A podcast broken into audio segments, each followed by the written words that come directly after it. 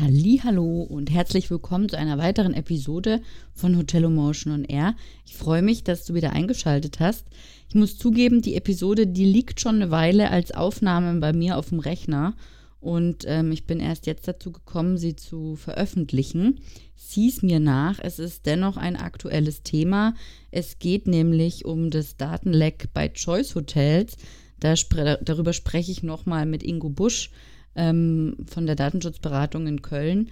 Ähm, wir nehmen auch nochmal Marriott mit auf und er gibt ähm, so ungefähr ab der Hälfte drei Tipps, äh, was du jetzt konkret noch ohne Datenschutzbeauftragten tun kannst, um einfach sowas zu vermeiden.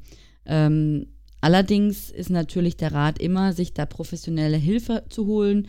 Ähm, wie gesagt, das ist hier kein, äh, kein Ratgeber-Podcast, also in gewisser Weise schon, aber ähm, jetzt nicht so, dass du sagen könntest, aber die Valerie hat gesagt in dem Podcast, ähm, so macht man das. Das sind alles Tipps. Für dein individuelles Geschäft solltest du dir einen Profi suchen, aber ähm, hier erfährst du eben heute insbesondere ein paar oder bekommst ein paar Impulse mit, worauf es ankommt und ähm, so Datenlecks sind natürlich in vielerlei Hinsicht für Hotels ein bisschen schlecht. Wir haben jetzt den digitalen Meldeschein. Überall werden Daten ähm, gesammelt und, und ähm, äh, ja, weiterverarbeitet. In der digitalen Welt ist das einfach Usus. Und da gilt es natürlich, sich entsprechend ähm, auch mit dem Datenschutz und der IT-Security ähm, auseinanderzusetzen. Und jetzt wünsche ich dir einfach viel Spaß beim Hören.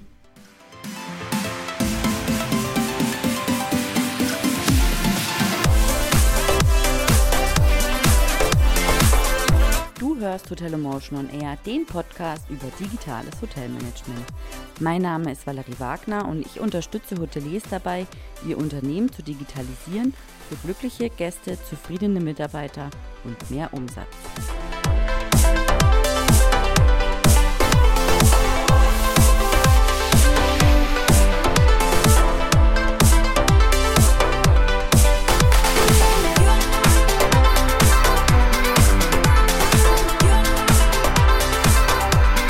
Ja, herzlich willkommen, Ingo. Schön, dass wir uns wieder hören in regelmäßigen Abständen zu einem äh, spannenden Thema. Ähm, erstmal noch herzlichen Glückwunsch zu deiner äh, Zertifizierung zum Datenschutzauditor beim TÜV oder vom TÜV. Ähm, das ist ja, ja, noch nicht so lange her. Ist ganz frisch, ne, das Zertifikat. Richtig. Anfang August habe ich die Zertifizierung gemacht beim TÜV Nord. Schön, super. Ja, also für alle Hörer, die dich kennen, äh, braucht man dich eigentlich nicht mehr vorstellen. Du bist ja quasi ein Stammgast ähm, in vielerlei Hinsicht bei mir im, im Podcast. Ähm, für die neuen Hörer, ähm, Ingo ist Datenschutzberater und ähm, ja, Beauftragter aus Köln und äh, den spreche ich immer dann an, wenn es in der Hotellerie auch was Spannendes gibt. Wir haben auch schon äh, fünf ähm, Folgen zur DSGVO gemacht, die verlinke ich auch in den Show Notes. Und heute geht es um das Datenleck bei den Choice Hotels. Das war ja ähm, der Anlass zu diesem Podcast. Und ähm, ja, ich lese mal kurz vor. Ich hatte dir ja den Artikel weitergeleitet von äh, tageskarte.io. Ähm, Datenleck bis zu 700.000 Daten von Choice Hotel Gästen betroffen. Und darin wird eben darüber berichtet, dass die Choice Hotels ähm, aufgrund einer Verletzung eines Drittanbieters ähm, ja, Daten verloren haben. Ingo, was sagst du als Datenschutzbeauftragter dazu? Ja, natürlich ist das erstmal ein dickes Ding. Ähm, jetzt, da sind ja auch einige Daten verloren gegangen, auch wenn es jetzt ein bisschen relativiert wird. Ja, das seien ja nicht direkt zuordnenbare Daten, aber es sind immerhin äh, Gastinformationen, äh, Namen, Adressen, Telefonnummer, E-Mail-Adressen. Das sind schon ganz schöne Profile, ähm, die eigentlich nicht in fremde Hände gehören. Ja. Da zeigt sich hier natürlich auch so ein bisschen die Krux, wenn ich mit ja, Dritten zusammenarbeite, mit Auftragsverarbeitern, ähm, dass ich die letztendlich auch kontrollieren muss. Ja? Mhm. Klar, jetzt hat äh, Choice Hotels sich hingestellt und gesagt, ja, wir haben natürlich die Zusammenarbeit sofort aufgekündigt. Ähm, aber das macht natürlich die Sache jetzt nicht ungeschehen. Jetzt sind erstmal 700.000 Datensätze von Personen im Netz verfügbar. Ja. Und äh, das ist natürlich hier jetzt jemand, der äh, macht die Sache noch etwas spezieller. Also nicht nur, dass der äh, Dienstleister von Choice Hotels die Daten wohl ohne Zustimmung von Choice auf seine eigenen Server kopiert hat, die auch noch unsicher war. Und dort hat sich eben ein, ähm, ein Cracker oder Hacker sich die Daten abgeschnorchelt und erpresst jetzt Choice Hotels. Ähm, Mhm. äh, was die Sache natürlich sehr unschön macht. Ich stelle mir jetzt natürlich nur die Frage, wäre das denn bekannt geworden, wenn Choice Hotels nicht erpresst worden wäre? Oh ja. Ja, klar. Ja. Ich meine, die, die, die Rechtslage in, in Europa wäre eindeutig. Mhm. Ja? Da hätte Choice Hotels äh, in dem Moment, dann hätte erstmal der Dienstleister sofort Choice Hotels und zwar unverzüglich hätte, hätten die Choice Hotels informieren müssen und dann hätte Choice Hotels binnen 72 Stunden die zuständige Aufsichtsbehörde informieren müssen über dieses Datenleck. Mhm.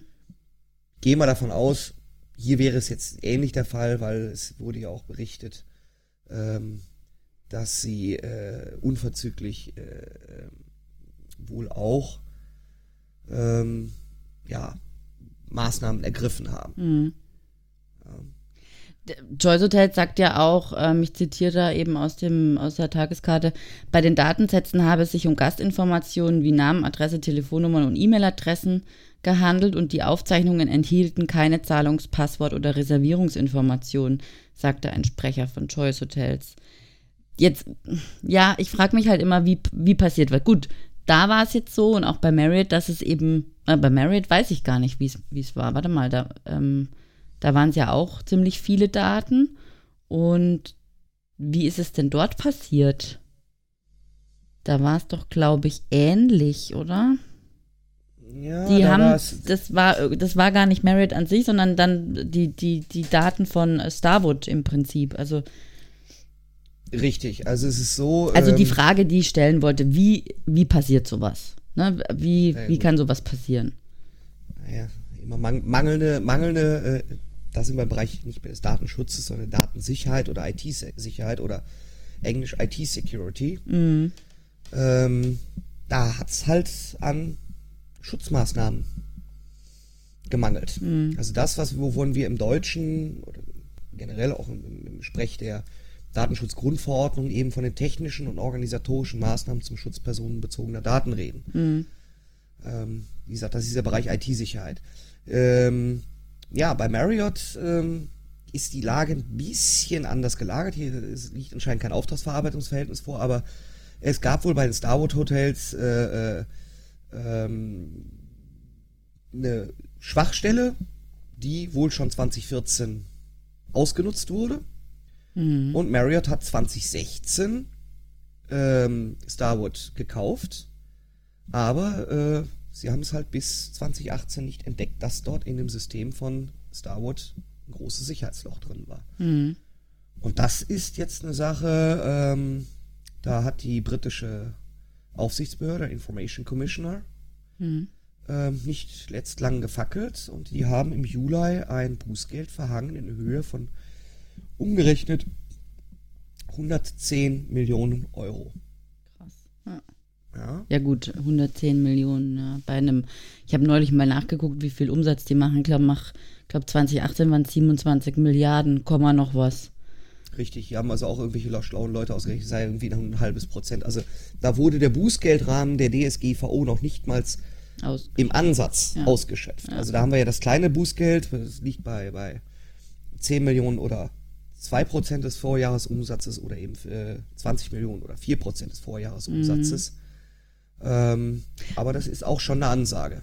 Ja, was ich aber auch schon wieder seltsam finde, ne? Also ich meine, jetzt haben wir die, DSG, die DSGVO über ein Jahr. Wir hatten ja auch schon äh, eine Folge dazu gemacht, 365 Tage DSGVO, dass es auch für die Hotellerie gilt.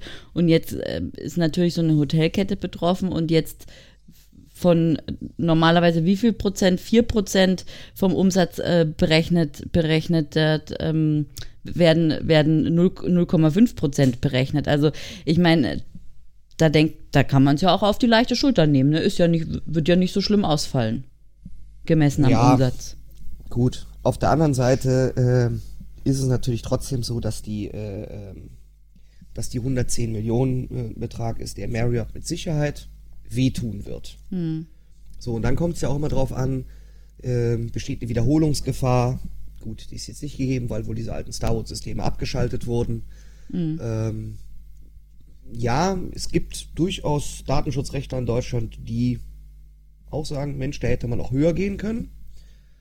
Ähm, aber wenn man sich das mal so ein bisschen äh, anschaut, auch im Verhältnis, ähm, wie gesagt, Marriott hat die Daten von rund 340 Millionen, äh, äh, nee, 300, äh, rund 340 Millionen äh, Guest Records, also Datensätze verloren, die letztendlich so um die 30 Millionen äh, ähm, Privatpersonen in Deutschland, äh, in Europa betreffen.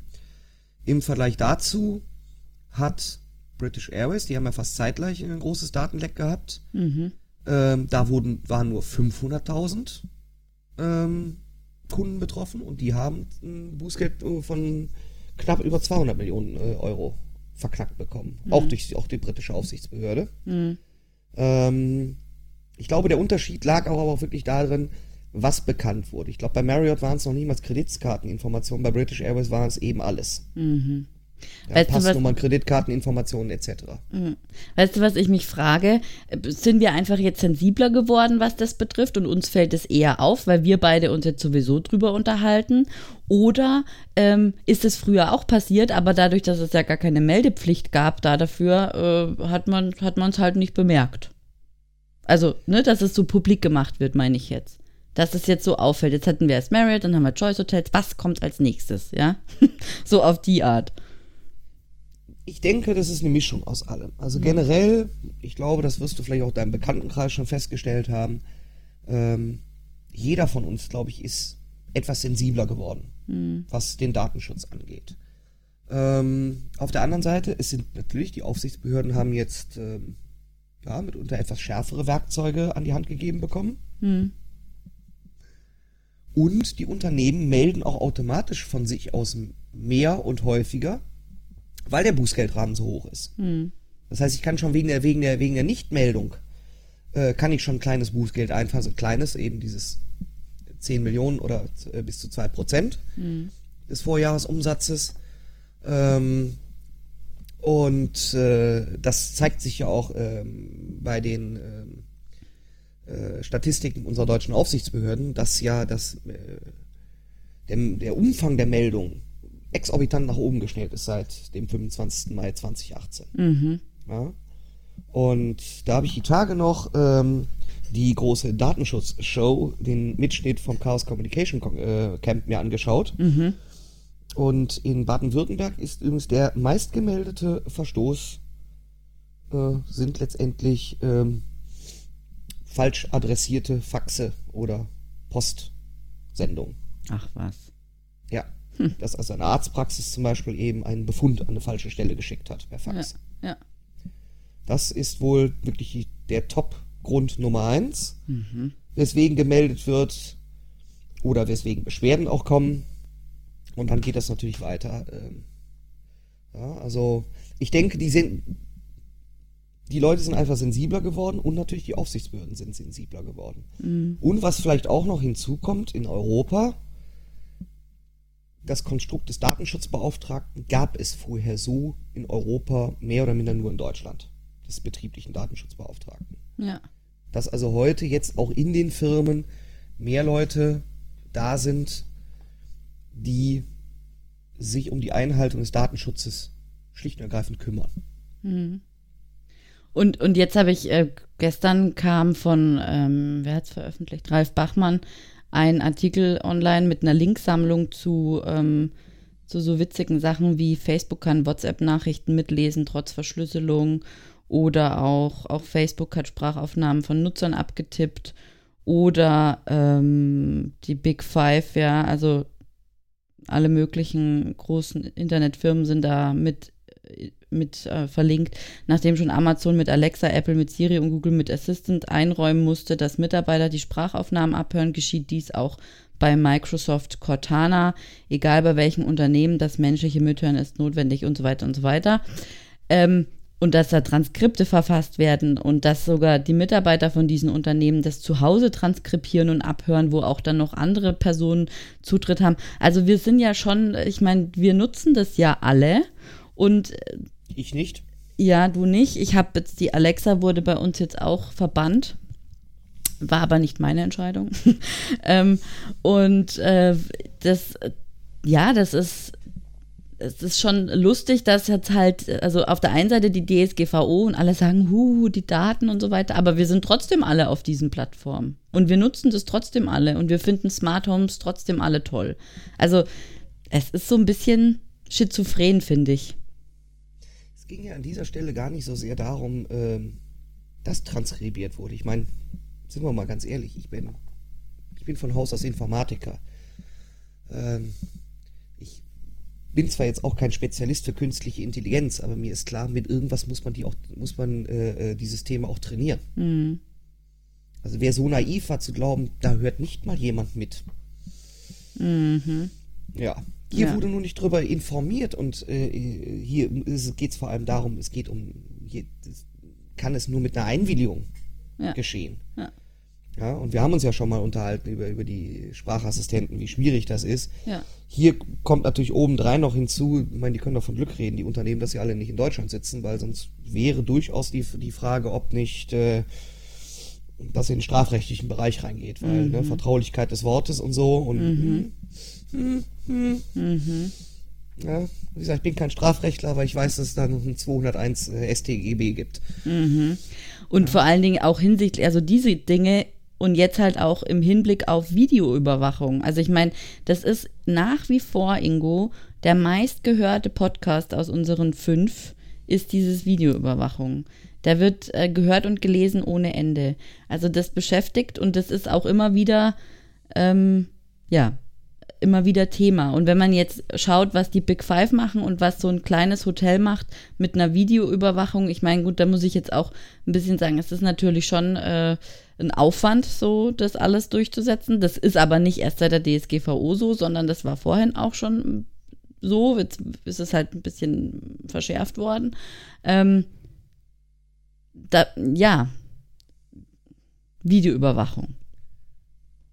Ja, das ist natürlich auch, wie gesagt, ich habe es ja eben gesagt, das ist so der, der Punkt 2, weswegen also viele zumindest Beschwerden bei den Aufsichtsbehörden eingehen. Mhm eben wegen Videoüberwachung. Und ich meine, das Kurioseste, äh, was ich irgendwie vor zwei, drei Wochen gelesen habe, äh, das war ein Fall aus Rheinland-Pfalz, äh, wo ein, äh, ich sag's mal ganz, sag mal einfach, wie ist, ein Puffbesitzer, mhm.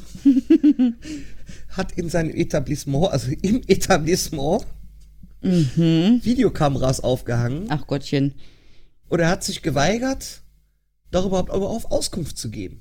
Also man ist darauf aufmerksam gemacht worden, weil er eben draußen auch Kameras hängen hat und die haben tatsächlich eine, die hat überhaupt gar keine Auskunft gegeben, haben die eine Vorortkontrolle gemacht und festgestellt, dass er eben auch äh, in den Räumlichkeiten Kameras hängen hatte. und wie gesagt, total uneinsichtig. Letztendlich hat er natürlich auch ein äh, Bußgeld verkannt. Also das ist jetzt eine Sache, die ist, die ist meines Wissens, glaube ich, sogar schon rechtskräftig. Mhm. Also vor, vor, vor das Verwaltungsgericht. Okay. Weil er eben der gute Betreiber dort äh, dermaßen uneinsichtig war, mhm. dass das Ding tatsächlich vors Verwaltungsgericht ging. Wahnsinn, Wahnsinn. Also ähm, äh, da fragt man sich auch, also was geht in solchen Menschen äh, ab, ne? Mhm. Und äh, was denken die sich dabei? Ähm, also ich meine, ich glaube, niemand dürfte davon begeistert sein, wenn er beim Besuch eines solchen Etablissements äh, dann auch noch gefilmt wird bei dem, mhm. was er da mhm. tut. Mhm. Hm. In mehrerlei Hinsicht, ja. äh, ja, so oder so. Ja. Jetzt haben wir so einen Tweet entdeckt, ähm, bei dem es hieß, man bräuchte jetzt erst ab 50 Mitarbeitern einen Datenschutzbeauftragten. Ja, das äh, das ist jetzt erstmal eine singuläre Meinung unseres Wirtschaftsministers Peter Altmaier. Mhm. Äh, man muss vielleicht sich vor Augen führen, erst vor wenigen Wochen hat der Bundestag das zweite Datenschutzanpassungsgesetz verabschiedet, was eigentlich an vielen, vielen Stellen in den verschiedensten Gesetzen, die wir haben, egal ob das Strafvollzug ist oder sonst was, ähm, da auch Anpassungen äh, vorgenommen hat, die sich aus der DSGVO ergaben. Und man hat das Bundesdatenschutzgesetz geändert. Ähm, und zwar eben die Schwelle für die Stellung eines Datenschutzbeauftragten, die im Paragraph 38 festgelegt ist, hat man jetzt von 10 Mitarbeiter auf 20 Mitarbeiter erhöht. Mhm. Und Herr Altmaier ist jetzt der glorreichen Auffassung, wie gesagt, obwohl das Gesetz erst wen, vor wenigen Wochen, ich glaube es war Ende Juni, ist es verabschiedet worden, also äh, sagen wir mal vor gut zwei Monaten, mhm. ähm, ist es verabschiedet worden. Es ist, glaube ich, noch nicht in Kraft getreten. Mhm. Und schon kommt Herr Altmaier sorry, dass ich das sagen muss, mit so einem Gehirnfurz daher. Mhm. Ja. ja. ja. Weil, ganz ehrlich, ob die Grenze jetzt 2, 10, 20, 50, 222 oder 42 ist, es ist doch letztendlich egal. Ja. Weil mit oder ohne Datenschutzbeauftragter muss jede verarbeitende Stelle sich um die Einhaltung des Datenschutzes kümmern. Ja. Und wenn Herr Altmaier da äh, rumschwadroniert, also ich habe die Meldung hier auch von Heise Online offen, äh, dass er da die DSGVO als bürokratische Belastung sieht, dann ist das vielleicht auch eine schöne Meinung. Das mag auch seine Meinung sein. Nur ist die DSGVO, kann er selber auch nicht aushebeln, denn das ist eine europäische Grundverordnung. Ja. Die wirkt direkt und unmittelbar. Ja. Ja. Also, ähm, also von daher, äh, das ist eben etwas, das wird zum Teil auch, auch diese jetzt diese, diese, diese Erhöhung der, der, der Schwelle von 10 auf 20 Mitarbeiter im Übrigen immer noch mal wichtig. Wir reden hier wirklich von Mitarbeitern, von Personen. Wir reden hier nicht von Vollzeitäquivalenten oder ähnliches, also irgendwie zwei Halbtagsmitarbeiter zu einem zusammenrechnen kann. Nein, wir reden hier wirklich von Mitarbeitern. Mhm. Wirklich von Personen, von Köpfen. Ja. Ähm, da wurde auch zum Teil in der Berichterstattung, ich meine sogar von der einen oder anderen Industrie- und Handelskammer, wurde irgendwas gesagt, ach, das entlastet jetzt ja die Unternehmen extrem. Ich würde sagen, genau das Gegenteil ist der Fall. Hm. Denn wenn, wenn man jetzt auf die Idee kommt, hm, ich, muss, ich, ach, ich muss jetzt ja gar keinen Datenschutzbeauftragten mehr äh, bestellen, dann kann ich das tun. Damit spare ich vielleicht selber als Unternehmensinhaber vielleicht auch ein bisschen Geld. Hm. Aber da muss ich mich um den ganzen Krempel selber kümmern. Richtig, genau das wollte ich gerade sagen. Also ich finde das jetzt, ähm, also ich, also ich finde Klar, es ist blöd, wenn sowas gesetzlich vorgeschrieben ist, das verstehe ich schon. Aber auf der anderen Seite habe ich dann wenigstens einen Profi oder einen Experten im Haus oder an der Hand, den ich fragen kann und dem ich auch dann sagen kann, hier, kümmere dich oder was müssen wir da und da machen, mach du das bitte. Also, ja, klar ist ja. es natürlich eine, eine Pers Personalkostenbelastung oder es kostet Geld, aber was ist die Alternative, ne? Also ich, ich habe ja auch viele kleinere Mandanten. Mm, ja? mm. Gerade so über die jetzige Benennungsschwelle äh, drüber gekommen sind. Mm. Die sind aber jetzt im Endeffekt froh, dass sie jederzeit jemanden haben, den sie anrufen können. Ja. Und der sie berät. Und ja. ich habe das in der Regel so, dass ich bei all meinen Kunden ein kleines Kontingent pro Monat schon direkt ist im Preis inbegriffen mhm. für diese kleinen Fragen. Viele Fragen erübrigen sich innerhalb von fünf oder zehn Minuten Telefonat. Ja. ja? Oder man stellt fest, okay, da haben wir tatsächlich ein, äh, ein Thema, da, da, müssen wir intensiv ran, dann gehen wir eben da zusammen intensiv dran. Aber wahrscheinlich bin ich auch etwas schneller als ein, ja, in so einem kleinen Betrieb ein interner Datenschutzbeauftragter, äh, der sich nur selten damit beschäftigt. Ja. Weil viele Fragen, die sind natürlich bei mir schon häufiger aufgetaucht. Ja. Klar. Ja, und ähm, ich kann auch verstehen, dass viele Unternehmen äh, sich scheuen, einen Mitarbeiter zum Datenschutzbeauftragten zu benennen, weil die eben in Deutschland besonderen Kündigungsschutz genießen, ähnlich wie Betriebsräte. Mhm. Also quasi unkündbar. Mhm. Äh, aber dafür hat ja die Datenschutzgrundverordnung explizit auch klar gemacht, dass eben auch Externe als Datenschutzbeauftragte tätig sein dürfen. Mhm. Also so Menschen, so Menschen wie ich berate ja nicht nur, sondern ich bin ja auch eben für den einen oder anderen Mandanten ja logischerweise auch als externer Datenschutzbeauftragter benannt ja. und gemeldet. Ja.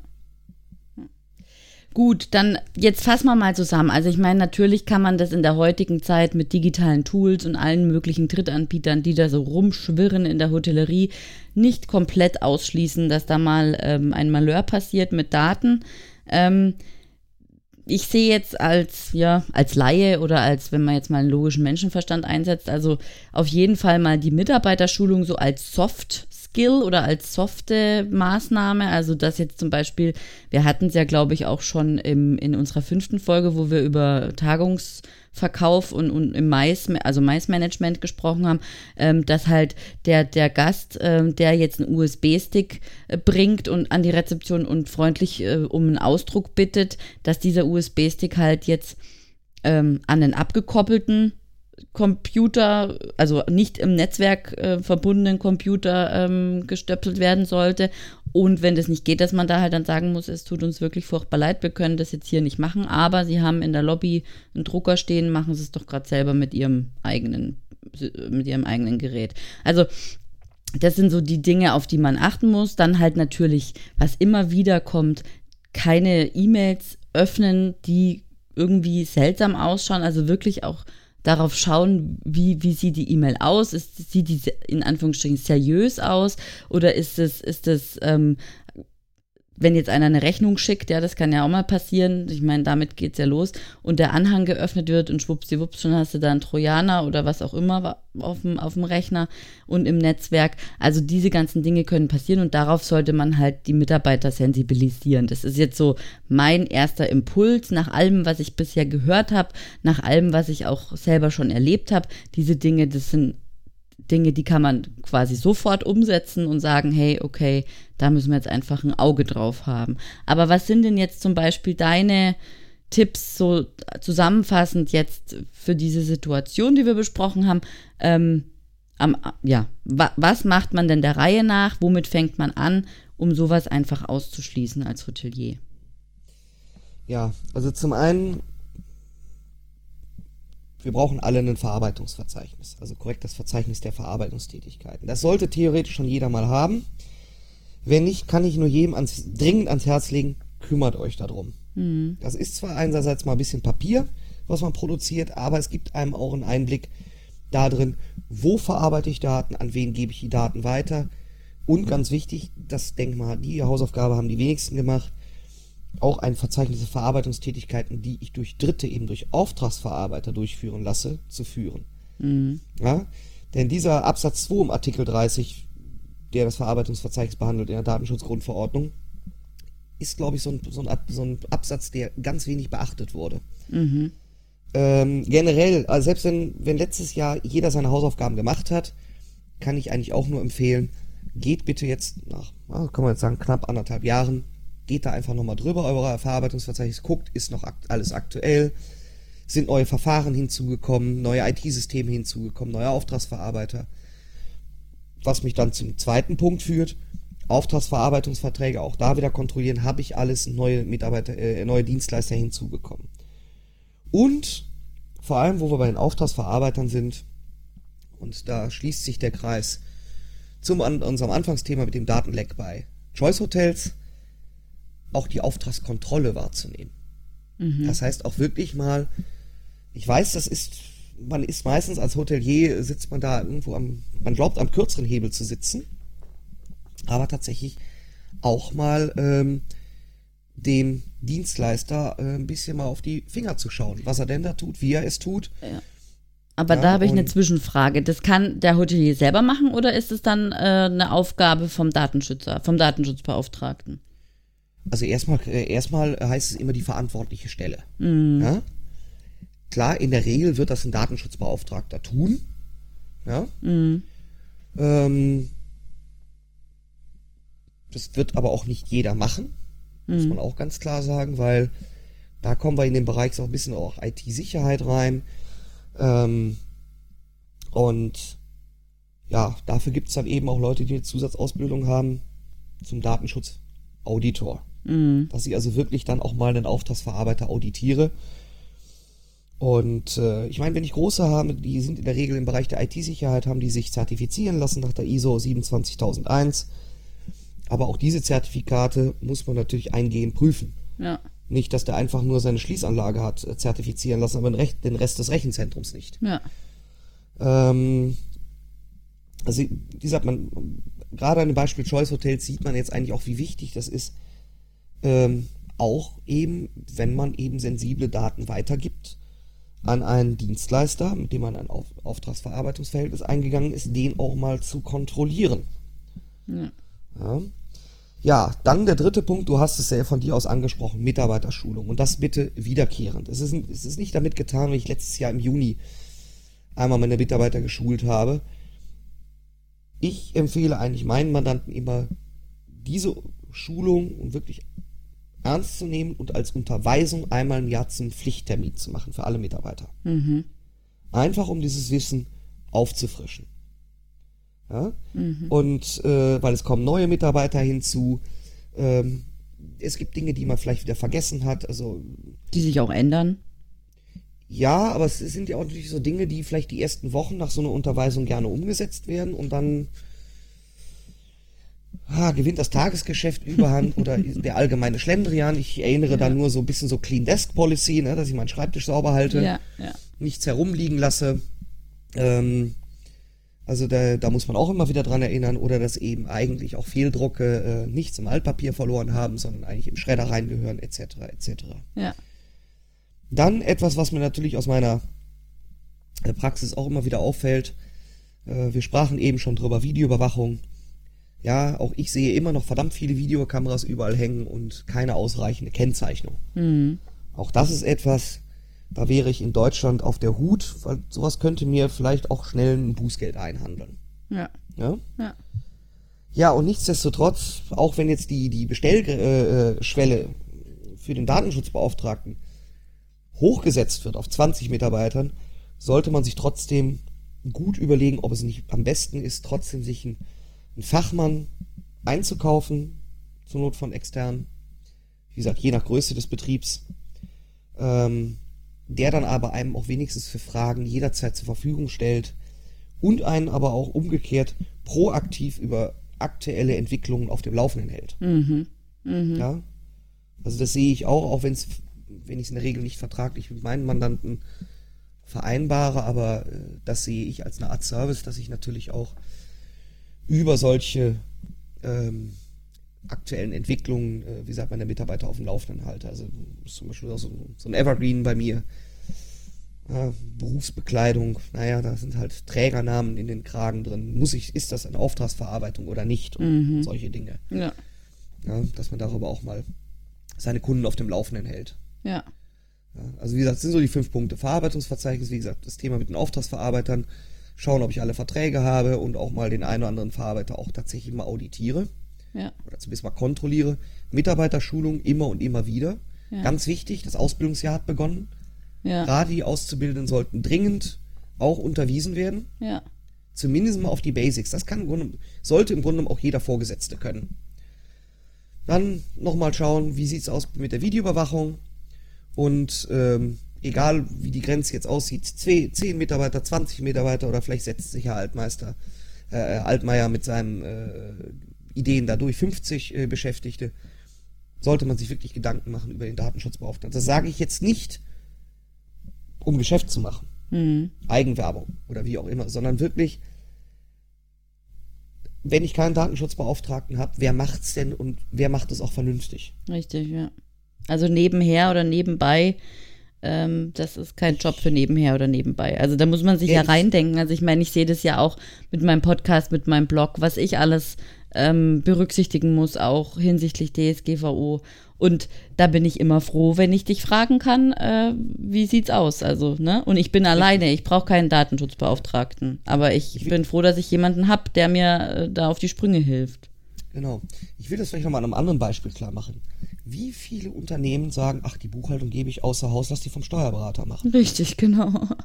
Auch aus dem gleichen Grund. Ja. Und ähm, ich denke, da wird bei den meisten Unternehmen wesentlich mehr pro Monat äh, muss man dafür ausgeben, wobei das eine Tätigkeit ist, die man wirklich mit, Absa mit vielleicht mit Ausnahme des Jahresabschlusses und der Steuererklärung wirklich ohne weiteres selber machen kann. Ja. Ja.